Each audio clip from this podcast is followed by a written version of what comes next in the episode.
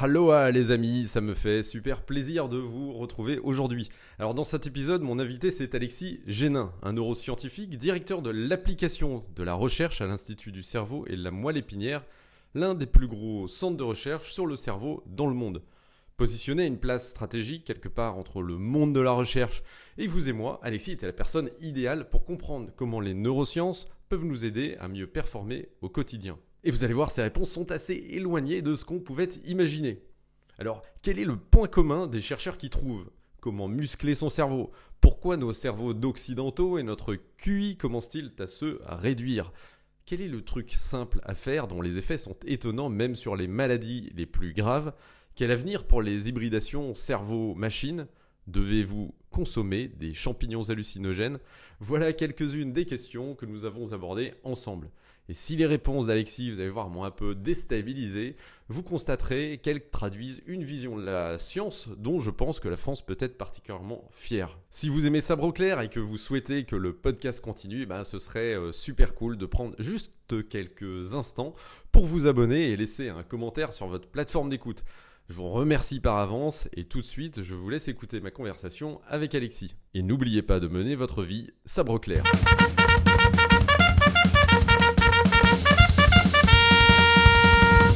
Bonjour Alexis, bienvenue sur le podcast de Sabre Clair. Bonjour Christophe. Alors euh, très très euh, très très heureux de de, t'avoir euh, parmi nous. Le thème de ce podcast, comme tu le sais, c'est d'essayer de mieux comprendre les trucs qu'on n'apprend pas à l'école et qui permettent de mener une vie accomplie. Alors toi, as une, dans le, monde de la recherche, tu as une place euh, très euh, particulière puisque tu es quelque part entre euh, d'un côté la recherche fondamentale, les chercheurs, probablement la recherche appliquée aussi, et puis les entrepreneurs, les gens qui vont ensuite mettre sur le marché ce qui a été trouvé par la, par la recherche. Donc tu as une bonne vision de ce qui marche et de ce qui ne marche pas, ou de ce qui a marché et de ce qui n'a pas marché. Euh, et la première question que j'avais, c'était, je me demandais si toi, du coup, euh, après euh, ces années à ce poste stratégique, tu avais pu relever un certain nombre de, patterns permettant de, savoir quel était le point commun des chercheurs qui non seulement trouvent, mais en plus réussissent et vont jusqu'à la, mise en marché. Qu'est-ce qu'ils ont compris que les autres n'ont pas compris? Ah, euh, c'est une belle et grande question pour commencer. J'ai peur de ne pas avoir de réponse absolue, mais il y a, c'est vrai qu'il y a des, y a des patterns qu'on retrouve.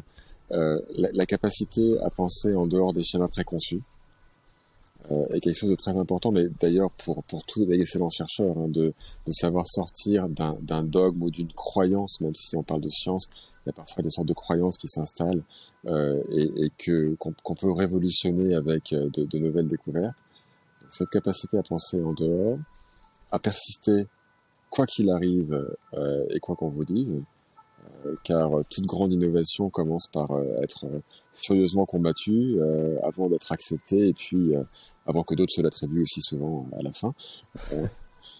et il y a probablement aussi dans les dans les gens qui réussissent, que je vois réussir, un mélange subtil entre capacité absolue de persévérance et donc une certaine obstination, mais en même temps une grande capacité d'écoute et de remise en cause.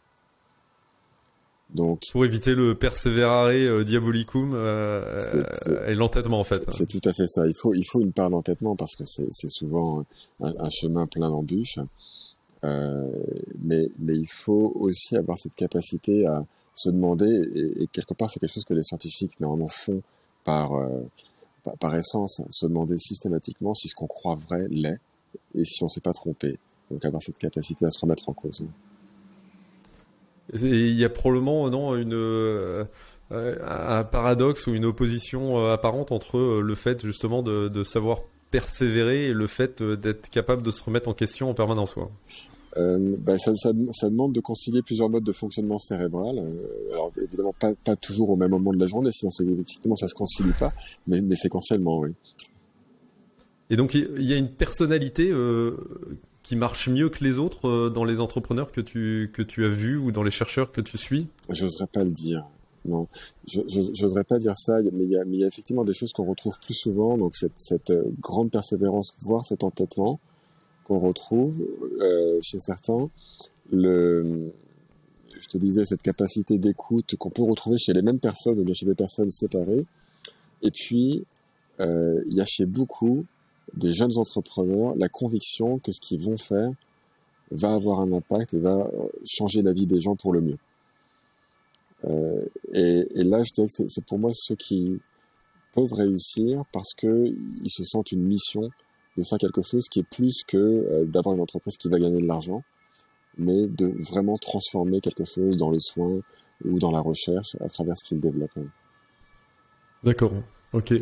Et euh, en termes de, de, parcours, euh, j'ai souvent observé euh, il y avait une forme de un peu de traumatisme chez, chez les superstars, euh, alors dans l'enfance ou pas dans l'enfance, j'en sais rien, mais qu'il y avait toujours un truc qui faisait qu'ils avaient une volonté plus forte que les autres, une envie de se battre plus forte que les autres. C'est quelque chose que tu as remarqué ou pas, pas spécialement? Euh, Non, je, je me suis pas aventuré dans, dans la psychologie de l'entrepreneuriat. mais, mais je dirais qu'à titre, titre individuel, lorsqu'on a une force motrice euh, supérieure à la moyenne, il y a probablement quelque chose dans notre histoire personnelle qui est à l'origine de ça. Alors, toi, es, ouais, comme tu le dis, tu n'es pas psychologue de formation, tu es euh, neuroscientifique. Euh, alors, moi, j'avais pas mal de questions justement sur le sur le, cerveau, le fonctionnement du cerveau. Euh, et peut-être la, première que j'avais, c'est est-ce que cette formation, les recherches qui, qui, sont, qui sont publiées, nous donnent aujourd'hui un certain nombre de techniques pour euh, muscler notre cerveau, pour essayer de le rendre plus performant. Est-ce que toi, à titre individuel, il y a un certain nombre de pratiques que tu recommandes parce que tu sais que globalement, ça va te permettre d'être plus performant que la moyenne? Ah, Alors, je vais, je vais me permettre de ne pas te répondre totalement directement. Je, pense qu'il y a, si je peux quand même te répondre d'une manière directe, qu'est-ce qu'on appelle performance? Dirais, capacité à réfléchir euh, rapidement. Tu as, cité également un certain nombre de, de, de critères que tu as observés chez les, les, les meilleurs, on va dire. Euh, cette capacité à à pas se laisser abattre euh, par les épreuves, tu vois, cette, cette résilience, pour moi, ça, voilà, serait au moins deux paramètres que je citerais spontanément. Ouais. Donc rapidité, et, euh, et résilience. C'est vraiment intéressant parce que euh, tu ouvres, une, une, série de questionnements sur qu'est-ce que ça veut dire s'améliorer. Et, c'est vrai qu'il y, y, a souvent une pensée euh, qui nous conduit à aller vers le fait que ça doit vouloir dire faire plus que ce qu'on fait normalement, plus vite, mm-hmm. plus fort. Euh, et, et on n'évoque pas souvent le fait de faire mieux le mieux est pas souvent le plus. J'avais été fasciné, une, une anecdote d'une visite. Il y, a, il y, a, un institut de recherche euh, d'ingénierie en Israël qui s'appelle le Technion, qui est, euh, qui est à Haïfa dans le nord. Donc c'est vraiment une recherche d'excellence. C'est un peu le, le MIT israélien. Euh, et j'étais allé le visiter une ou deux fois. Et j'arrive dans un laboratoire. Il y avait à l'entrée du laboratoire un petit cartoon avec une façon années 60, avec euh, euh, une, une femme façon pin-up qui buvait un café.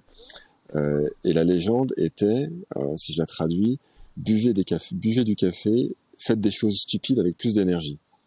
et il okay. y a, là-dedans quelque chose que je pense être une vraie leçon quand on réfléchit à l'amélioration. Est-ce que le plus est toujours le mieux? Euh, Et, et c'est vrai que tu as, tu as, une vision très très portée par euh, en particulier par, par des boîtes tech euh, américaines, euh, tu sais, d'augmentation des capacités.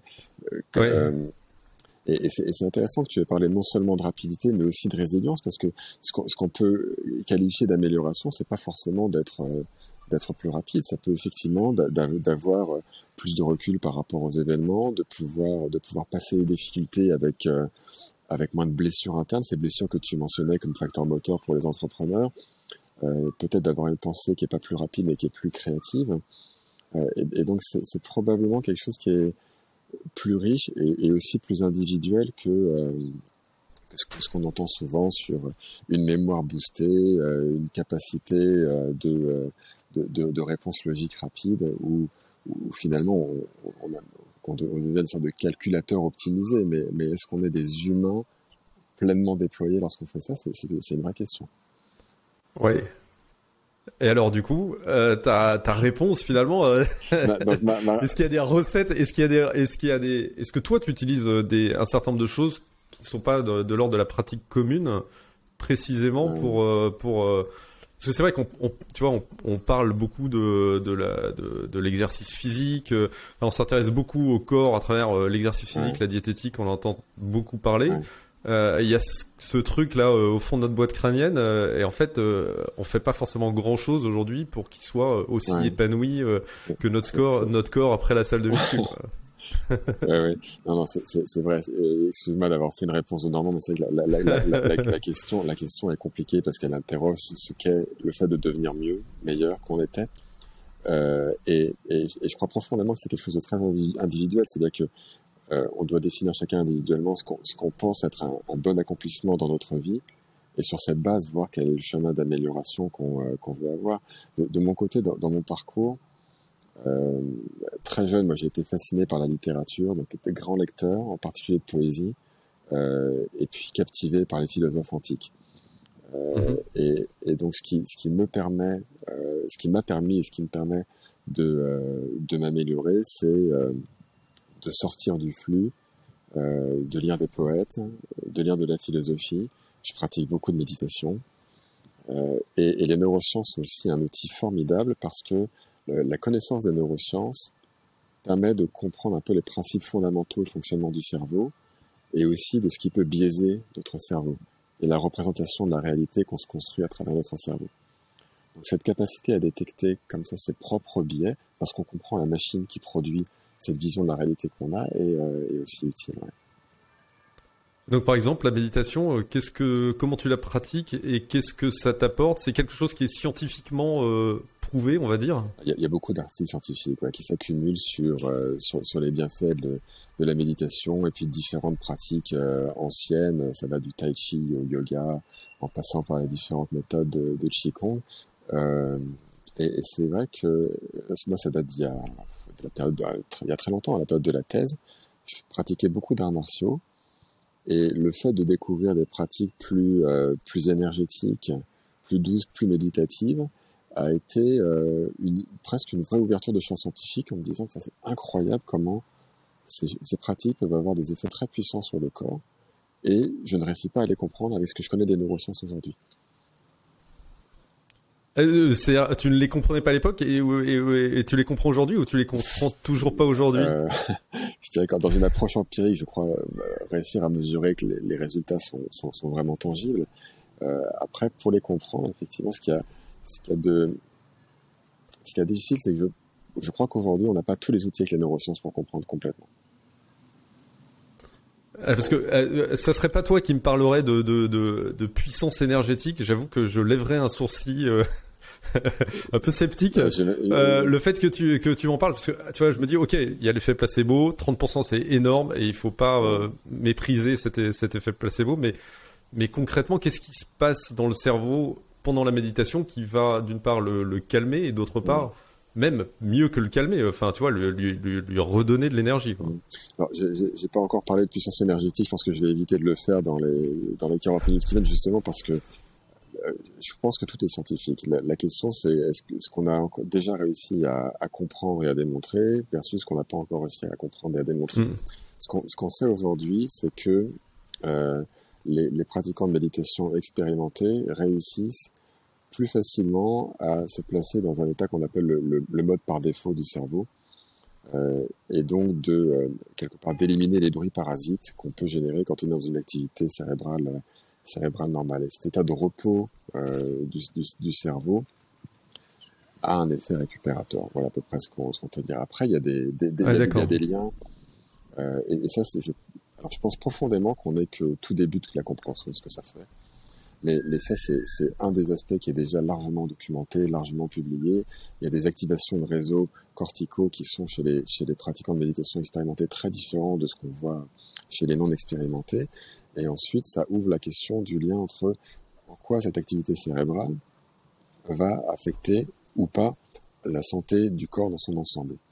Euh, là, on, aborde, on aborde tout juste hein, euh, les questions de ce lien, l'effet placebo que tu mentionnes, et c'est une accroche très importante parce que il est puissant euh, et il implique de d'accepter que le cerveau va réussir à agir directement sur des substrats organiques qui sont éloignés de lui et de son système.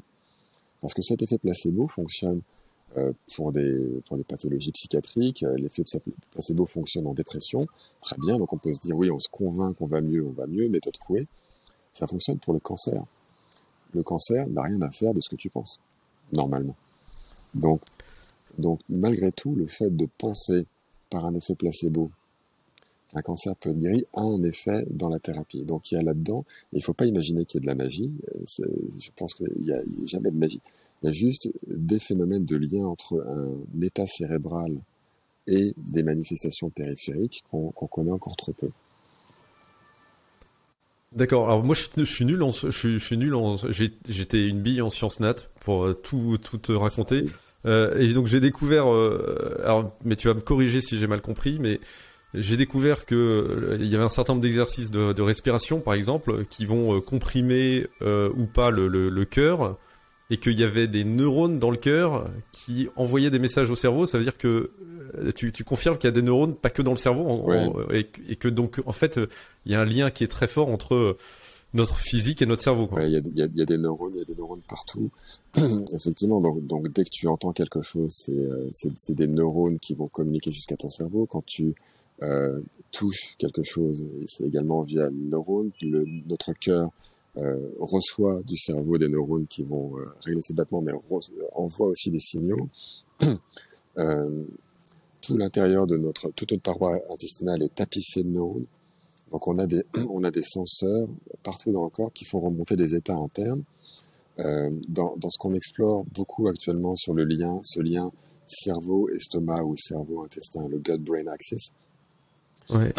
il y a beaucoup l'idée que les, la population microbiotique, pardon, la population microbiotique, c'est-à-dire la flore bactérienne qu'on a à l'intérieur de nos intestins, est un régulateur très puissant du fonctionnement de notre cerveau. Et il y a très nombreuses expériences qui ont été faites. Les premières qui étaient assez fascinantes euh, avaient consisté à transplanter de la flore bactérienne de souris qui apprenaient bien. Pour, savoir, pour savoir si une souris apprend, on la balance dans une petite piscine euh, avec des repères avec des repères à l'extérieur, et il y a une plateforme cachée dans la piscine quelque part. Elle doit la trouver. Ça s'appelle le, le, le, le le Maurice Water Maze en, anglais, donc le, la, mhm. la, la, piscine de Maurice. Le labyrinthe, de Maurice, voilà.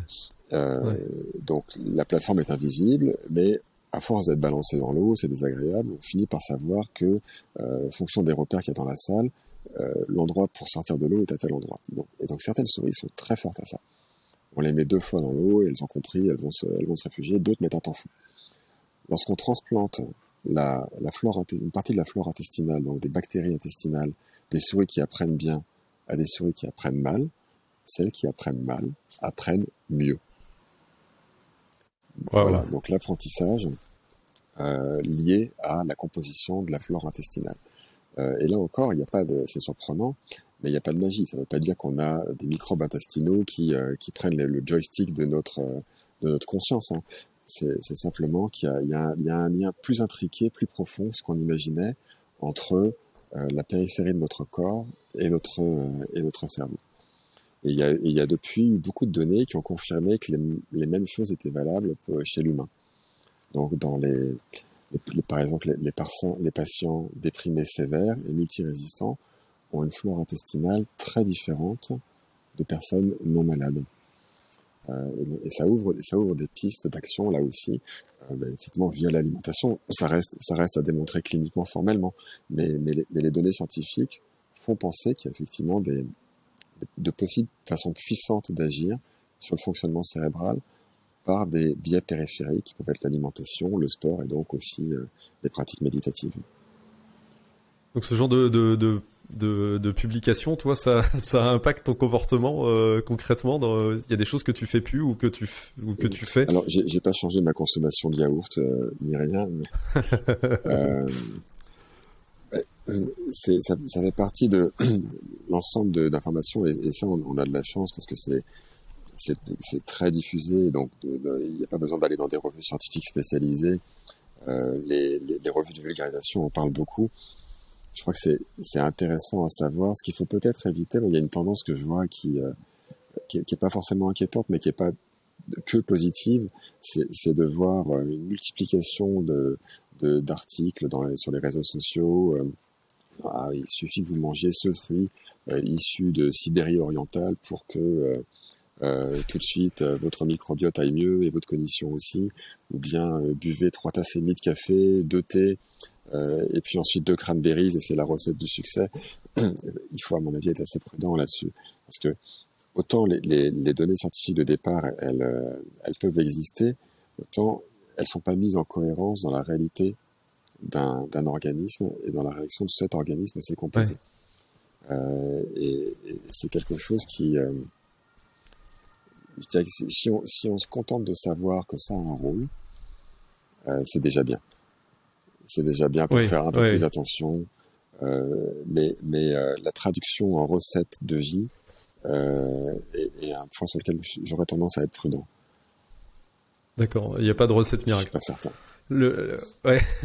Alors j'ai lu avec attention un article que tu as publié dans, dans Medium il y a quelques il y a quelques mois et tu citais cette, euh, cette anecdote euh, des, des chauffeurs de taxi londoniens euh, qui, à force d'utiliser le GPS, on observait qu'il y avait des modifications dans leur cerveau et que notamment leur capacité de géolocalisation ou de localisation dans l'espace avait, avait diminué. Mm. Et la question que je me suis posée, c'est est-ce que c'est grave? Est-ce que par rapport à nos ancêtres qui utilisaient probablement d'autres fonctions dans la vie quotidienne que, que, que les nôtres, est-ce que le fait de perdre certaines de ces fonctions ou d'être moins fort euh, sur certaines de ces fonctions, c'est grave? Est-ce qu'il faut euh, à tout prix essayer, euh, je sais pas, de, cultiver une plasticité cérébrale dans tous les domaines de manière à euh, avoir globalement justement ce cerveau plus sain dont on parlait tout à l'heure? Ouais, l'article, je crois, était un article sur le, les avantages et les possibles dangers des neurotechnologies. Euh, et, effectivement, depuis que l'humanité se développe, on a, on a le soutien d'outils qui, qui euh, complètent ou supplètent notre cerveau. Euh, L'écriture qui va, nous permettre de ne pas tout mémoriser. Ouais. Donc bon, et, et, ça, ça existe depuis que depuis qu'on a développé une civilisation. Le, le point aujourd'hui, c'est qu'effectivement, on, on, a des outils qui ont une telle puissance et une telle capacité à, à remplacer les fonctions cérébrales de base que on a peut-être besoin de plus s'interroger sur euh, l'impact qu'elles peuvent avoir à long terme sur, euh, sur le cerveau. Il y a, il y a une donnée, là pour le coup, qui commence à devenir inquiétante, qui est que il me semble en Finlande, hein, je voudrais pas dire de bêtises, mais je crois que c'est une étude, une étude nationale finlandaise, le, le, QI moyen a baissé de 3 ou 4 points sur les 20 dernières années. Ce qui est la première fois que, enfin, c'est la première fois que ça arrive, non? Parce que moi, j'avais en tête qu'il y avait une augmentation constante du QI euh, dans les siècles.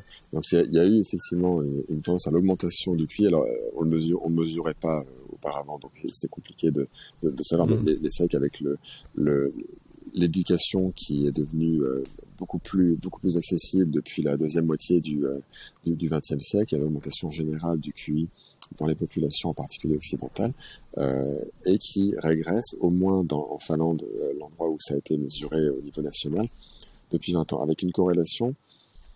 Pour l'instant, c'est une association. On peut pas dire que ce soit causal, mais avec euh, avec l'arrivée, cette espèce de grande vague de nouvelles technologies, donc de l'internet, du GPS ou autre. Et aujourd'hui, alors il faut il faut pas conclure que euh, ces, ces nouvelles technologies nous rendent totalement abrutis. Mais, mais par contre, il faut se poser la question de lorsqu'une fonction que mon cerveau devait remplir est remplie par un outil extérieur, par quoi est-ce que je remplace? Et est-ce que je remplace par quelque chose? Est-ce que le fait d'utiliser le GPS, je, moi je ne sais pas naviguer sans GPS, hein, je suis devenu totalement dépendant du GPS, donc probablement comme les chauffeurs de taxi londoniens, mon hippocampe a dû euh, diminuer, diminuer, diminuer de volume. si on remplace par autre chose, on peut dire qu'on n'a pas de perte sèche, on a, on a optimisé une utilisation de notre cerveau. L'inquiétude qu'on mm. peut avoir, c'est si on ne remplace pas par autre chose. Et si, et si notre mode de vie moderne fait que petit à petit, on s'appuie sur des outils extérieurs qui remplacent ce que euh, notre cerveau devrait déployer lui-même. Et euh, il y a, je crois qu'il y a pas mal de scénarios d'anticipation qui ont été faits sur le sujet, mais qui ont qui sont crédibles d'une certaine manière parce que on a cet organe, le cerveau, consomme pour à peu près 20% de notre énergie. Euh, donc c'est une grosse dépense. Et, et, notre organisme fonctionne toujours de façon à économiser l'énergie là où il n'y en a pas besoin. Donc s'il y a moins besoin d'utiliser de l'énergie cérébrale, c'est formidable. Euh, le cerveau va faire une économie, va éteindre les régions cérébrales correspondantes. Euh, quand on éteint une région cérébrale à long terme, on n'est pas certain de la rallumer vraiment. Euh, c'est un peu comme un muscle qui s'atrophie. Euh, La question que ça pose, c'est euh, l'impact que trop de technologie pourrait avoir sur le niveau général euh, de, comment on va dire de cognition. Et, et, du coup, pour euh, quand tu des enfants, par exemple, ou, ou même pour toi-même, est-ce que euh, le fait de remplacer, enfin, ou en tout cas de, multiplier le style d'activité que tu peux avoir, euh, par exemple, je sais pas, mais euh, avoir une activité euh, manuelle, une activité artistique, apprendre le piano pour apprendre à désynchroniser les mains, etc. Ça, ça, vient compenser ou en tout cas maintenir ou le, justement ce que ce que la technologie nous nous atrophie par ailleurs? Je, suis incapable. Ça, va être délicat pour moi, Christophe, d'aller vraiment dans dans, dans l'idée de recette de comment on compense, parce que pardon, à ma connaissance, il n'y a pas vraiment de euh, démonstration ferme de ce qu'il faudrait faire. Euh, les, enseignements scientifiques sont que plus on a des activités diverses, variées, d'interaction sociale, euh, et probablement moins on se met en dépendance d'outils technologiques, plus il y a de chances pour qu'on ait, quand on est jeune, un développement cérébral harmonieux, et quand on est adulte, un maintien de nos capacités cérébrales. Mais, la façon dont euh, concrètement il faut décliner ça, euh, c'est quelque chose qui est plus délicat. Tu vois, ça, demanderait euh, d'avoir des programmes de recherche avec des validations formelles. Donc, il y, a des, déterminants clés sur la, la qualité du sommeil, l'activité physique, le type de régime alimentaire. Il y a une corrélation forte entre les pertes cognitives et des régimes trop riches. Mais on n'est pas à ce stade, donc c'est suffisant pour nous donner une connaissance générale de ce qu'il faut éviter si on veut bien vivre et donc euh, euh, peut-être pas euh, s'améliorer, mais éviter de trop se dégrader, euh, mais sans qu'il y ait de, de recettes absolues totalement validées. Donc, donc... Alors, euh, ouais, ouais, ouais, je comprends que c'est euh, sur le plan scientifique, ça reste des des intuitions euh, plus que des démonstrations aujourd'hui.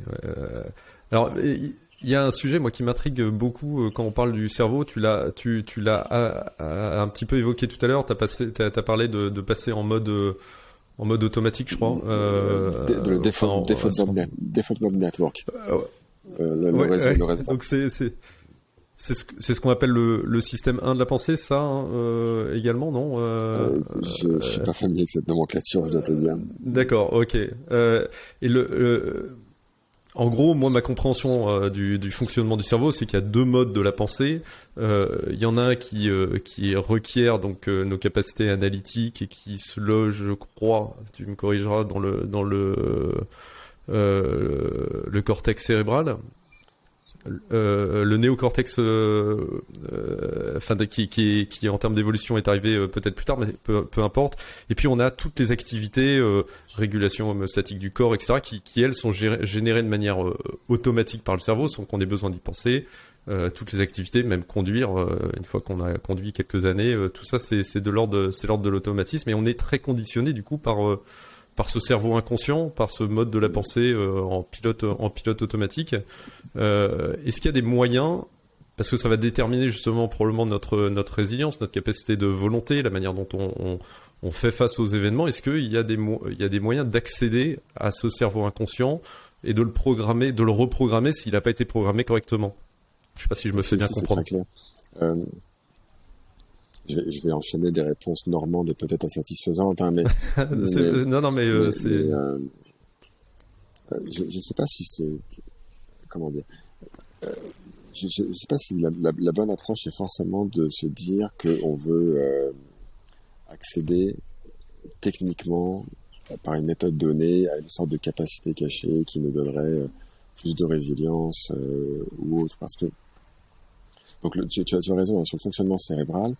Euh, donc ce, que, ce qui a été découvert par, par les neurobiologistes depuis longtemps, c'est que on a un cerveau dit primitif, euh, alors, ce que veut dire primitif, mais qui, qui est plus dans les régions centrales, donc les noyaux gris de la base, qui est en dessous le cortex, et qui va d'une manière générale gérer ce qui est automatique.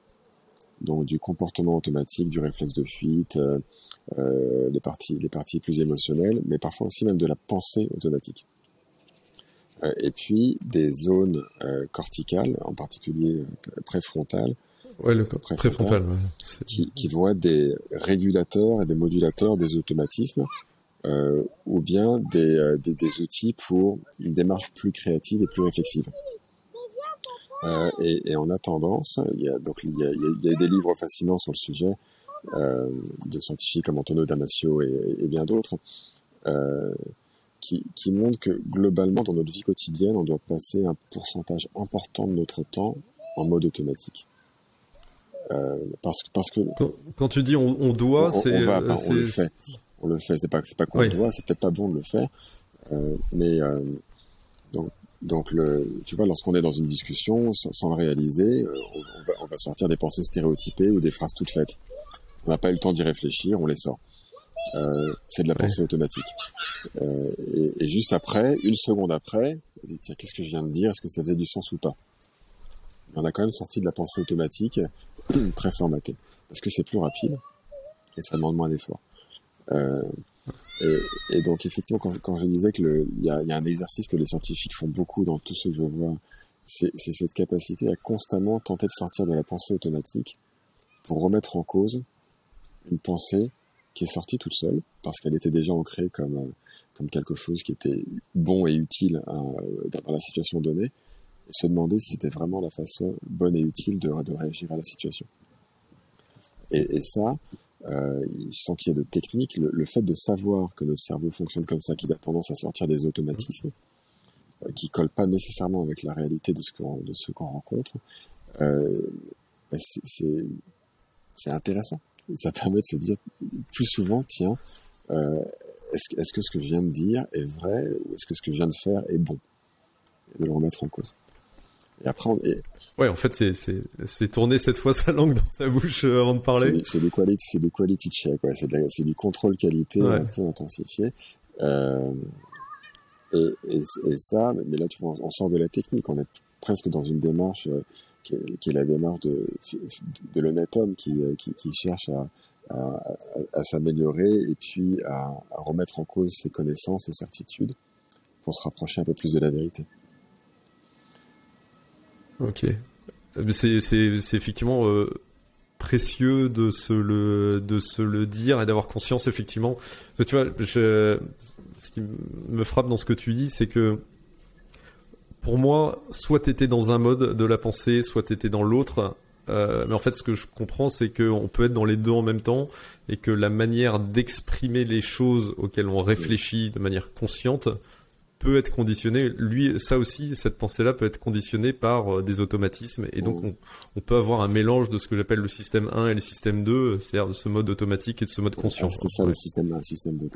Ouais, il y, a des travaux très intéressants de, de, Lionel Nakache, qui a la piscine salpêtrière, par exemple, avec Stanislas Dehaene euh, et bien d'autres. On voit que dans à peu près euh, tout mode de décision, il y a, y a deux flux d'informations et de traitement qui agissent en même temps un flux conscient et un flux inconscient. Donc ils, n'interviennent pas séquentiellement, euh, ils, se, coordonnent pour donner la réponse la plus appropriée. Alors, euh, je te remercie. Je, voudrais sortir un, peu justement de ces questions euh, techniques et aborder un champ dans lequel tu, es davantage au, quotidien, c'est celui de la recherche. Euh, alors je suis fan d'un certain nombre de, podcasts euh, d'outre-Atlantique. Et dans énormément de ces programmes, on a de plus en plus de thématiques autour des recherches sur euh, l'impact de la, de la psilocybine, de tout ce qui est substance, je sais pas s'il y a un nom scientifique, substance hallucinogène, et de l'impact que ça peut avoir dans le traitement de la dépression, mmh. par exemple, des addictions, etc c'est quelque chose qui est relativement récent parce que si je comprends bien, euh, la recherche sur ces euh, sur ces substances a été euh, longtemps interdite. En France, on en est où? C'est quoi ta vision de ce que ça pourrait permettre? Alors, c'est intéressant. J'en ai parlé il y a à peine deux semaines avec le professeur Luc Mallet, qui, donc, qui est psychiatre à la Pitié-Salpêtrière, qui, qui est aussi chercheur à l'Institut du cerveau. Et donc que ce soit la psilocybine ou le LSD, donc c'est des drogues récréatives qui ont été, je crois, très à la mode dans les années 70 euh, et qui sont hallucinogènes, qui effectivement n'ont pas été utilisés comme des outils médicaux euh, du, du, fait de ce côté drogue récréative, et qui, euh, dans plusieurs pathologies psychiatriques, semblent pouvoir avoir un rôle très intéressant pour euh, accompagner un patient en amorçage d'une thérapie cognitive comportementale. Euh, avec avec un mode de fonctionnement qui, euh, là encore, hein, il y a un véritable besoin de, de, validation par des essais cliniques. Il y a aussi besoin de faire toujours ça dans un environnement hospitalier contrôlé, hein, donc euh, euh, que, que, personne ne se dise euh, allez quelques champignons et ma dépression va aller mieux. mais l'idée générale, le concept général derrière l'approche, et que lorsqu'on arrive dans une, euh, dans une pathologie psychiatrique ou dans un fonctionnement mental délétère, il y a une sorte de un cercle vicieux mais physique qui se met en place dans la communication entre différentes régions cérébrales euh, et qui, à force d'usage, se stabilise, s'auto-entretient et quelque part met la personne dans l'ornière. Donc vous vous retrouvez euh, dans une dépression profonde, euh, avec des, il n'y a, pas, a pas que les dépressions, il y a le trouble obsessionnel compulsif et bien d'autres pathologies. Euh, comment est-ce qu'on peut remettre ces réseaux pervers, entre guillemets, euh, non dysfonctionnels, à zéro pour reprendre un fonctionnement normal? Il semble que la psilocybine ou le LSD, dans un contexte thérapeutique hospitalier, puisse permettre de faire une sorte de remise à, niveau, remise à zéro des réseaux, à partir de, quoi on peut, avec une thérapie cognitive comportementale, recréer avec le patient les réseaux fonctionnels qui lui permettent d'avoir d'avoir une vie autonome et, et, épanouissante. Comment concrètement ça, fonctionne? Comment euh, une molécule peut peut remettre à zéro tout? Et puis surtout est-ce que ça veut dire qu'on perd sa personnalité euh, euh préalable? Euh, parce qu'en fait, si ça modifie la structure du cerveau, on peut se demander à quel point euh, on va être la même personne non, à la ça, fin. Ça modifie, ça modifie pas du tout euh, la, la, structure du cerveau. Donc les neurones, les neurones sont les mêmes, les réseaux sont les mêmes. La, vision générale, c'est que quand il faut, il faut définir la personne par rapport à sa pathologie. Si la personne est la pathologie, effectivement, il faut, faut surtout pas la toucher et il faut la laisser dans la pathologie. Le, le, la définition, le concept de départ est que la personne, dans son état de maladie, n'est pas la personne elle-même, c'est une personne euh, modifiée euh, par cet état pathologique et donc avec le besoin de sortir de l'état pathologique. Donc ce qui va être affecté par la psilocybine ou par d'ailleurs toute intervention médicamenteuse, hein, euh, ça, ça, va être de façon aussi ciblée que possible ce qui caractérise l'état pathologique, mais sans toucher à la personne elle-même. Ça c'est absolument essentiel. Donc la, donc la, perso la personnalité d'une personne qui, euh, qui a pris la psilocybine, ce qu'elle est, ce qu'elle pense et euh, ce qu'elle aime ne, ne, ne, change pas. Euh, ce qui, ce qui, si, si, ça fonctionne encore une fois, et la recherche clinique devra le dire, ce qui peut changer, c'est de réussir à éliminer cette espèce de boucle d'activation entre des régions qui ne devraient pas être activées et qui l'a qui l'a plongé dans un état dépressif ou qui l'a plongé dans un trouble obsessionnel euh, ou autre pathologie. Donc c'est il y a un truc dire, qui est assez... ouais, Pardon, ça, ça, veut dire en fait rétablir la balance et rétablir l'équilibre. On parle bien, on, on parle pas de ouais. créer une autre personne, mais de supprimer un déséquilibre et rétablir l'équilibre naturel entre guillemets de la personne. Dans, dans ce dans ce domaine-là, il y a un truc euh, qui, qui, me pose beaucoup de, de questions, c'est euh, j'ai entendu le terme d'antéogène pour décrire ces, ces drogues euh, plutôt que d'hallucinogène, euh, donc euh, de la racine grecque euh, théos Dieu, parce que visiblement le point commun entre toutes les personnes qui, qui subissent entre guillemets ce genre de traitement, c'est qu'ils vivent une expérience qui est caractérisée, enfin qui est définie comme mystique. Alors je sais pas exactement ce que ce que l'on met derrière. Euh, notamment un sentiment de d'unicité, euh, d'appartenance euh, à une, voilà, un monde ou enfin une appartenance au cosmos, je sais pas comment le, décrire, mais en fait, en tout cas, le sentiment assez fort euh, que on fait tous partie d'un même corps. Euh, quand, tu lis des trucs comme ça ou quand tu entends des trucs comme ça, comment toi, en tant que scientifique, tu, tu réagis? Qu'est-ce que ça t'inspire? Euh, Je ne sais pas te répondre. Je ne sais pas te répondre parce que c'est très compliqué de savoir qu'est-ce qui constitue une expérience mystique.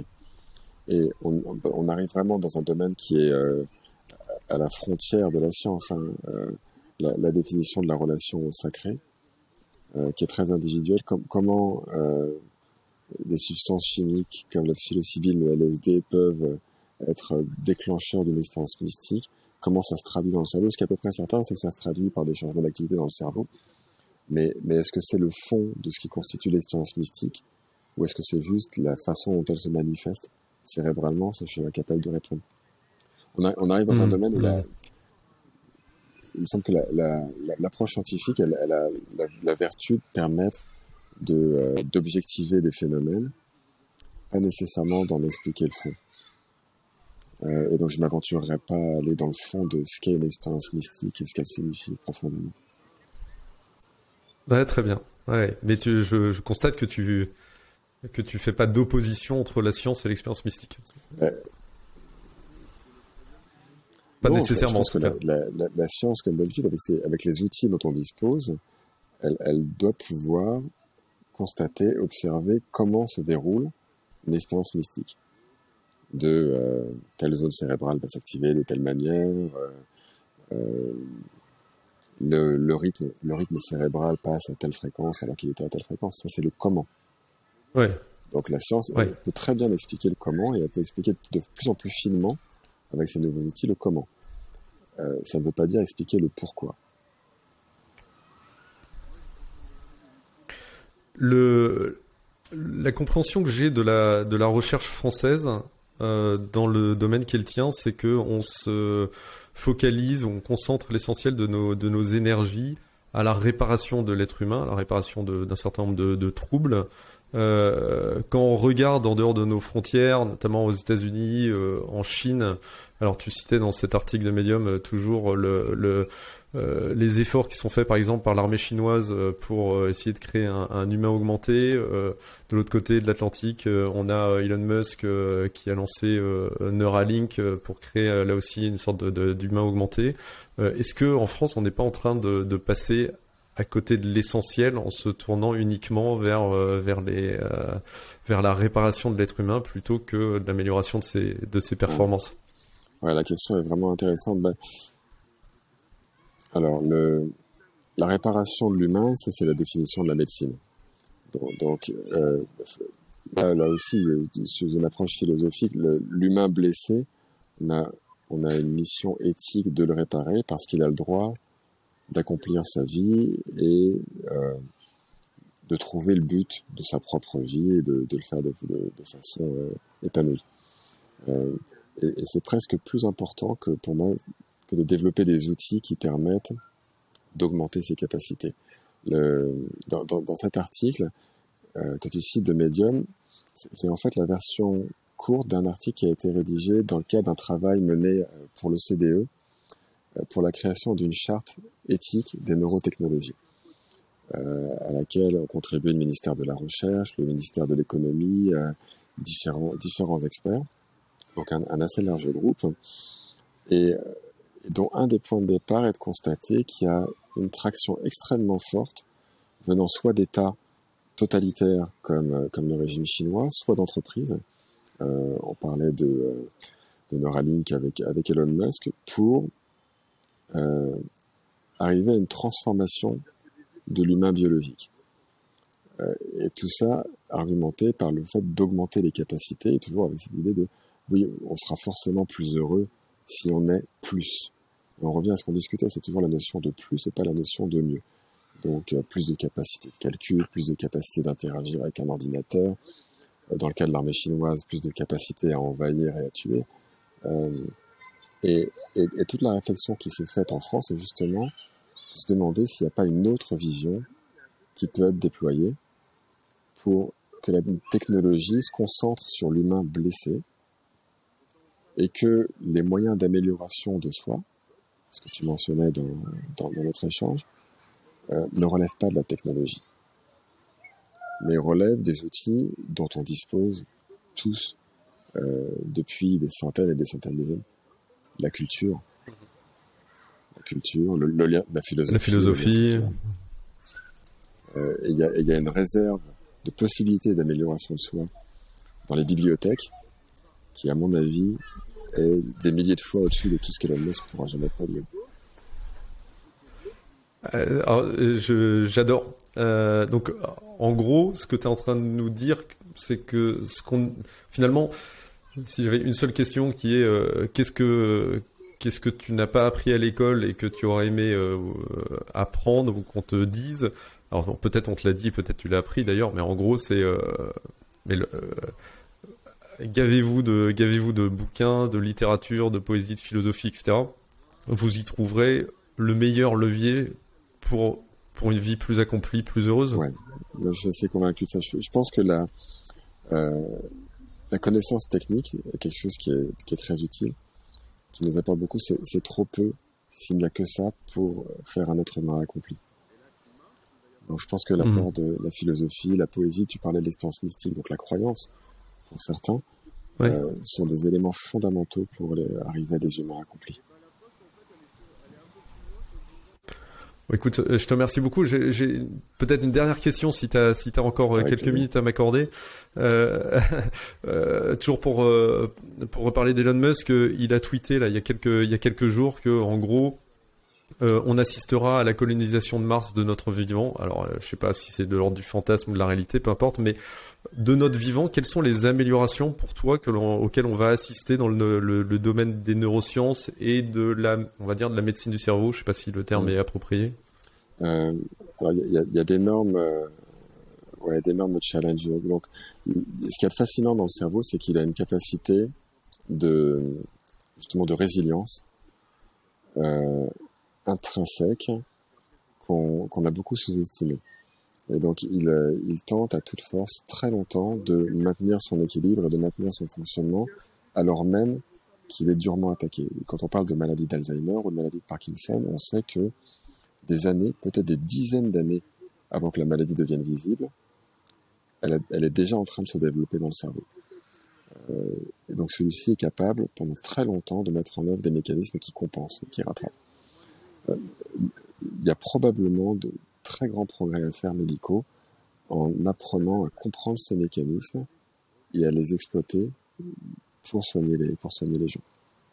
Il y a aussi les approches préventives aussi, puisqu'on sait maintenant euh, que, ces pathologies commencent bien avant de devenir visibles.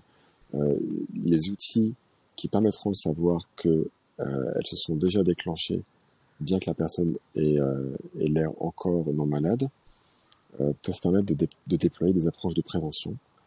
on parlait de sommeil, activité physique, activité sociale. et, tu, tu, tu, ça, c'est des, des, démarches de prévention pour des maladies aussi euh, grave et euh, impactante que qu'Alzheimer ou Parkinson? Oui, ouais, c'est tout à fait okay. C'est aujourd'hui non prouvé, mais euh, on sait que lorsqu'il y a encore de la réserve cérébrale, de la réserve fonctionnelle, on peut agir. Probablement, les médicaments peuvent le faire tôt. Il est compliqué d'envisager un monde dans lequel, euh, à partir de 40 ans, vous prendriez 5 médicaments pour prévenir l'Alzheimer qui arrivera 30 ans après. Euh, mais par contre, valider des approches préventives, euh, comme on le fait pour les maladies cardiovasculaires, euh, ça c'est totalement du domaine du possible à partir du moment où on réussit à structurer des approches validées scientifiquement. Ce qui n'est ce qui est pas encore totalement le cas aujourd'hui. Donc ça, ça fait partie des grandes évolutions que le domaine pourrait avoir. et ce domaine de la prévention est valable également pour les, pour les maladies mentales, pour la santé mentale d'une manière générale. Hein. bien avant de de tomber en dépression ou d'avoir un burn-out, de, de voir les signes avant-coureurs et de savoir comment agir. Là, la science doit être capable de, euh, de développer des marqueurs et des outils pour aider ces, ces parties-là. Et ensuite, dans le domaine de la thérapie, c'est-à-dire une fois la maladie déclenchée, aujourd'hui, à peu près tout ce qui est fait est l'équivalent d'un pansement. C'est-à-dire qu'on on apaise les symptômes, on rend la vie tolérable, mais on ne change pas fondamentalement le cours de la maladie. C'est pas valable pour toutes les pathologies, mais pour beaucoup de pathologies cérébrales, c'est euh, le cas. Ce sont des effets symptomatiques. Le, grand challenge scientifique, c'est d'arriver à une médecine de type régénérative, qui peut être ou des solutions de soins qui peuvent être des médicaments, qui pourraient être des technologies, euh, des technologies médicales, encore une fois, conçues dans une démarche éthique. Hein. Il ne faut pas se penser qu'on va forcément implanter des électrodes, mais puisse avoir un rôle régénérateur et restaurer la capacité euh, cérébrale. Après, tout ça, la science et les entreprises ont cette mission de tenter le plus dur possible et le plus vite possible d'arriver à développer ce genre de choses. Si on revient à la philosophie, il y a toujours la question de la finitude de la vie. Et donc, il faut malgré tout aussi considérer que le vieillissement est quelque chose qui, alors les, les transhumanistes ne seront pas d'accord avec ça, mais qui fait, qui fait partie de notre définition en tant qu'être. Euh, et donc, vieillir en dignité, avec dignité, euh, maintenir autant que possible ses capacités pour avoir une vie épanouissante le plus longtemps possible, c'est quelque chose vers quoi on doit tous tendre. Euh, je, ne sais pas si les objectifs de la médecine doivent être nécessairement euh, d'aller beaucoup plus loin. Donc tu, quand il y a, je crois qu'il y, a des débats pour savoir si on passe la vieillesse, euh, on, définit la vieillesse comme une maladie ou pas. Clairement, tu as choisi ton camp, c'est pas une maladie, c'est ça fait partie du cycle naturel de la vie. Bah, il me semble que oui, c'est c'est ce qu'on voit d'ailleurs euh, tout autour de nous. Hein. Euh, des, printemps, des étés, des automnes, les, arbres ne sont pas malades parce qu'ils perdent leurs feuilles en automne. Écoute, euh, je te propose qu'on en reste sur ces, paroles euh, et, sur ton incitation finalement à la philosophie. Euh, merci, merci, vraiment beaucoup Alexis. Si on veut suivre un peu euh, l'actualité de l'Institut euh, du cerveau de la moelle épinière ou ton activité à toi, il y a des, il y a des, il y a des choses qu'on peut, qu'on peut visiter, on peut vous avez le site internet de l'Institut du cerveau et de la moelle épinière qui doit être icm-institute.org. également sur Facebook, sur LinkedIn, sur Instagram. À mon niveau, je suis très très très peu présent sur les sur les réseaux sociaux. Euh, par contre, je peux vous recommander de visiter un site euh, d'une association que j'aime beaucoup qui s'appelle ETAC, E-T-A-C, qui lutte contre les transplantations forcées d'organes. c'est un, un, autre aspect euh, de, de, ce qui me, me, fait me lever le matin, l'éthique médicale partout, et en particulier sur ces questions de transplantation forcée. Qui est un sujet également qui est, en Europe Qui est un sujet potentiellement par rebond en Europe, puisque des, des malades européens peuvent aller, par exemple, en Chine, euh, et acheter pour 100 000 dollars euh, un organe qui aura été pris sur un prisonnier de conscience qu'on aura tué pour l'occasion. Donc ça nous concerne également. Écoute, merci vraiment beaucoup Alexis. Euh, c'est décidément un épisode qui nous aura fait réfléchir. Et, euh, et, puis merci de nous avoir ouvert cette, cette fenêtre sur euh, voilà, ce qui se fait de mieux aujourd'hui en termes de recherche sur le cerveau. ça aurait été particulièrement éclairant. Merci à toi Christophe. Au revoir. Au revoir Alexis. Merci d'avoir écouté cet épisode de mon podcast Sabre au clair. N'oubliez pas de me laisser une note ou un commentaire sur votre plateforme d'écoute. Déjà, ça me rendrait super heureux. Mais en plus, vous contribuerez ainsi à rendre ce podcast plus visible, ce qui serait vraiment super cool. Je vous dis à très vite et en attendant, n'oubliez pas de mener votre vie sabre au clair.